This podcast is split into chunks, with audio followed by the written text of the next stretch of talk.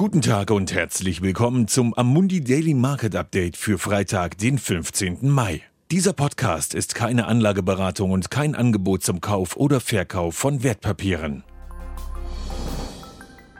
Eine Woche mit Höhen und Tiefen an den internationalen Aktienmärkten scheint mit einer positiven Note zu enden. Der S&P 500 Index schloss gestern Abend 1,1 Prozent höher bei 2852 Punkten. Die Erholung folgte auf zwei Tage mit Rückgängen, welche durch Warnungen von Zentralbankern und Vertretern der Gesundheitsbehörden vor den anhaltenden wirtschaftlichen und sozialen Auswirkungen der Pandemie ausgelöst wurden.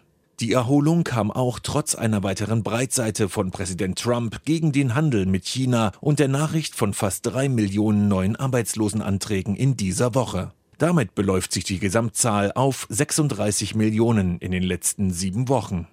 Der Optimismus unter den US-Investoren, dass eine Erholung der Wirtschaftstätigkeit bald beginnen könnte, weitete sich heute auf Asien und Europa aus. China gab bekannt, dass die Industrieproduktion im April um 3,9 Prozent gestiegen ist. Prognostiziert waren nur 1,5 Prozent. Die Einzelhandelsumsätze in China gingen jedoch im April um 7,5 Prozent zurück und fielen damit etwas stärker als erwartet, was Prognosen zufolge dazu führen wird, dass das Land auf der Tagung des Nationalen Volkskongresses in der kommenden Woche weitere Maßnahmen zur Konjunkturbelebung bekannt geben wird. Die US Futures sind ebenfalls höher. Auch der Ölpreis stieg weiter an. Brent Rohöl legte um 3,6 Prozent auf 32,20 Dollar zu.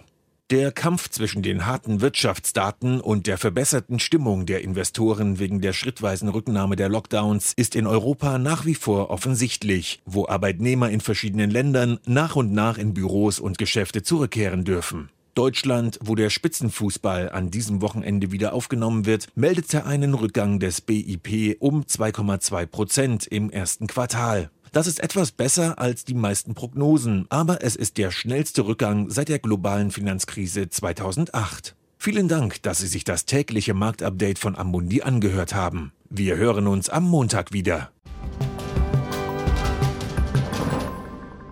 Dieses Material dient nur zu Informationszwecken, ist keine Empfehlung, Finanzanalyse oder Beratung und stellt keine Aufforderung, Einladung oder Angebot zum Kauf oder Verkauf von Wertpapieren und Dienstleistungen dar. Dieses Dokument wird von Amundi herausgegeben und sofern nicht anders angegeben, sind alle geäußerten Ansichten die von Amundi zum Zeitpunkt der Veröffentlichung. Diese Ansichten können jederzeit ohne vorherige Ankündigung aufgrund von Markt- und anderen Bedingungen geändert werden und es kann nicht zugesichert werden, dass Länder, Märkte oder Sektoren sich wie erwartet entwickeln werden. Amundi übernimmt keinerlei Haftung, weder direkt noch indirekt, die sich aus der Verwendung der in diesem Material enthaltenen Informationen ergeben könnte. Amundi kann in keiner Weise für Entscheidungen oder Investitionen verantwortlich gemacht werden, die auf der Grundlage der in diesem Material enthaltenen Informationen getroffen werden. Die Prospekte und Kundeninformationsdokumente für die von der Amundi-Gruppe angebotenen Fonds finden Sie auf der jeweiligen Website.